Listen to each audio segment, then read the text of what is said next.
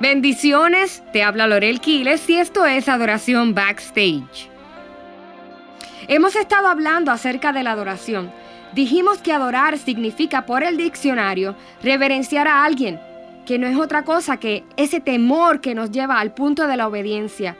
También dijimos que adorar significa amar a alguien en extremo, que es amar al punto de querer entregarte completamente para la complacencia de esa persona o de ese objeto. Adorar también significa gustar, admirar algo intensamente. Es cuando a ti te gusta tanto algo que a ti no te importa elogiarlo constantemente.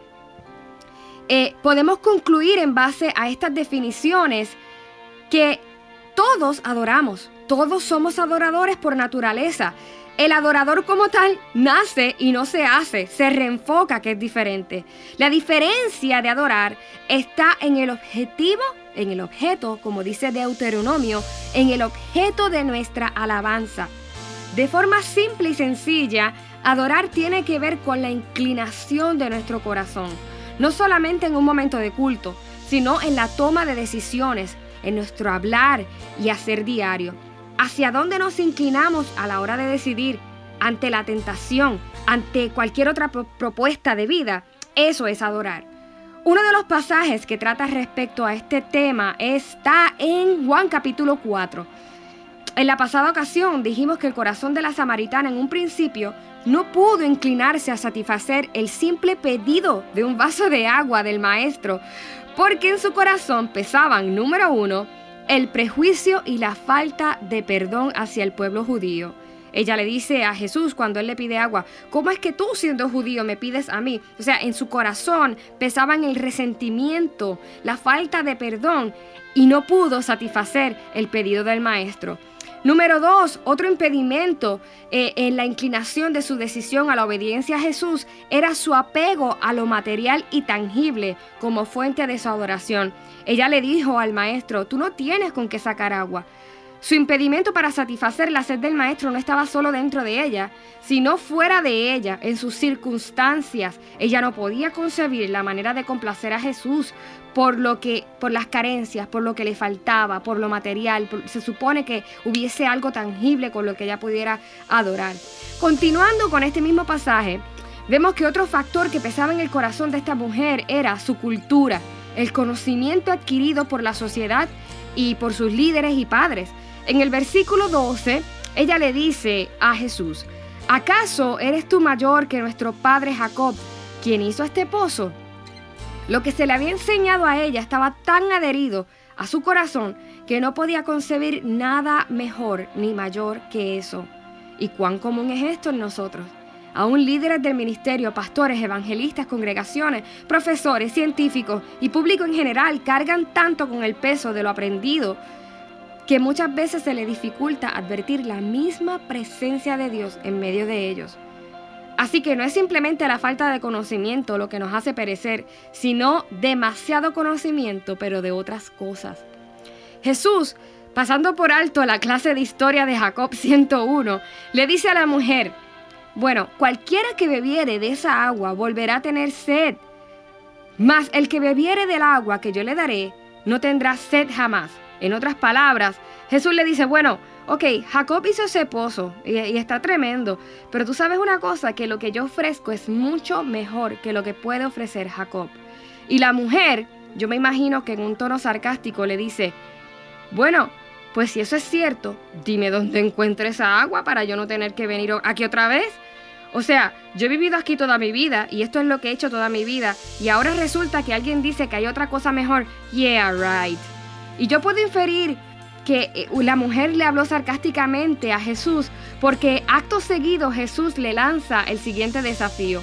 En el versículo 16 le hace otro pedido sencillo, bueno, aparentemente sencillo.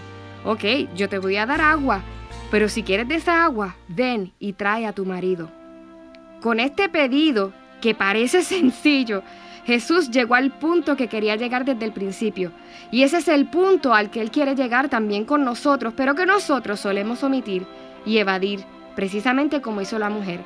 La mujer le dice, bueno, yo no tengo marido. Y Jesús le dice, I know, yo sé, porque cinco maridos has tenido y el que tienes ahora no es tuyo. Jesús llegó a la vida personal de la mujer. Llegó a la inclinación de su corazón, a la toma de decisiones en su vida diaria y privada. Pero la mujer, como solemos hacer nosotros, sacó la carta de su experiencia de culto y sus credenciales religiosas. Y es que por más irónico que parece, uno de los factores que pesa demasiado en nuestro corazón para poder adorar a Jesús según lo que Él pide y quiere es nuestra religiosidad. Y ese es el punto número cuatro. Miren lo que dice la mujer luego de que Jesús la confronta con la condición de pecado en su corazón. La mujer le dice, oye, sí, ya veo que eres profeta. Oye, a propósito, ¿dónde es que debemos adorar? Porque nuestros padres adoran en este monte, y, pero, pero los judíos dicen que es en Jerusalén. ¿Dónde es que entonces tú dices que debemos adorar? ¿Tú te puedes imaginar eso? Vamos a hacernos el, el picture y vamos a ubicarnos en el contexto. Tú podrías imaginar que alguien a quien se le ha descubierto y confrontado con un pecado de tal magnitud diga, ups, sí, e, e, eso es cierto, yo hice eso, pero oye, ¿y con qué ropa es que yo tengo que venir al culto del domingo? ¿Cómo, ¿Cómo, es más recomendable comenzar un devocional con una canción rápida o una lenta? ¿Crees que funcione cantar canciones nuevas o, o viejitas? ¿Cómo es que hay que alabar? ¿Con las manos levantadas o aplaudiendo? Esto puede parecernos gracioso, hermano, pero ¿cuántos de nosotros hacemos lo mismo con Dios? Mientras nosotros usemos nuestros años en el Evangelio, nuestros estudios teológicos, mientras nosotros usemos los congresos de alabanza y nuestros talentos para tapar la condición de nuestro corazón, no seremos capaces de adorar al Maestro. Mientras dejemos que nuestra religiosidad pese más que nuestro arrepentimiento, no podremos entender y mucho menos inclinarnos a la verdadera voluntad de Jesús. Jesús, de forma rápida y sencilla, responde ante la evasiva de la mujer. ¿Y sabes qué le dice? ¿Sabes una cosa? A mí no me interesa dónde, ni con qué. Y no me interesa mucho el cómo. ¿Sabes lo que a mí me interesa? A mí me interesa el quién. ¿Quién me adora en verdad? ¿Quién me reverencia y me teme al punto de estar presto a obedecerme en lo privado? ¿Quién me ama al punto de entregarse vivir para mi complacencia? ¿Quién se agrada de admirarme lo suficiente como para que no le pese alabarme constantemente? ¿Sabes? Los judíos conocían profundamente las escrituras, conocían la verdad, pero nunca aceptaron a Jesús. Los samaritanos eran más de sentimientos y emociones, tanto que adoptaban la religión de aquellos con quienes se mezclaban. Mas Jesús, a modo de declaración y también expresando la voluntad del Padre, dijo, más allá de los espectáculos, de los conciertos, más allá de los cultos televisados y las grandes plataformas, estoy seguro de que llegará la hora en que aquellos que dicen adorarme lo harán en espíritu y en verdad. Llegará la hora en que los que dicen conocer mi palabra inclinarán su corazón a obedecerla. Adorar no es qué ropa te pones en el culto. Adorar no es cuántas canciones seleccionas en tu repertorio. Adorar no tiene que ver con un género de música. Todos son adoradores. Pero adorar a Dios tiene que ver con nuestra vida privada, con la condición de nuestro corazón. ¿Estará nuestro corazón inclinado a obedecer las instrucciones de nuestro Maestro? Padre, gracias por tu palabra, porque ella nos confronta con nuestra condición. Y porque haciendo así, Señor, tú solamente quieres dirigirnos hacia tu propio corazón, a entender, Señor, que lo que tú nos, nos pides no son cosas complicadas. Nuestra religiosidad, nuestro, nuestro preconocimiento, Señor, nuestros prejuicios, nuestros resentimientos, nuestra dependencia del materialismo nos ha llevado a alejarnos cada día más de tu voluntad, tanto que a veces nos cuesta advertir tu presencia en medio nuestro, Señor, y no podemos ni siquiera seguir una instrucción simple tuya. Perdónanos, Padre. Perdónanos, reconocemos nuestros pecados delante de ti. Reconocemos, Señor, que aunque sabemos la verdad, a veces nos cuesta obedecerla, pero en esta hora disponemos nuestro corazón a inclinarlo hacia ti.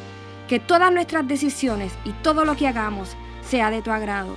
Te habla Lorel Quiles y yo te espero en la próxima sección de Adoración Backstage.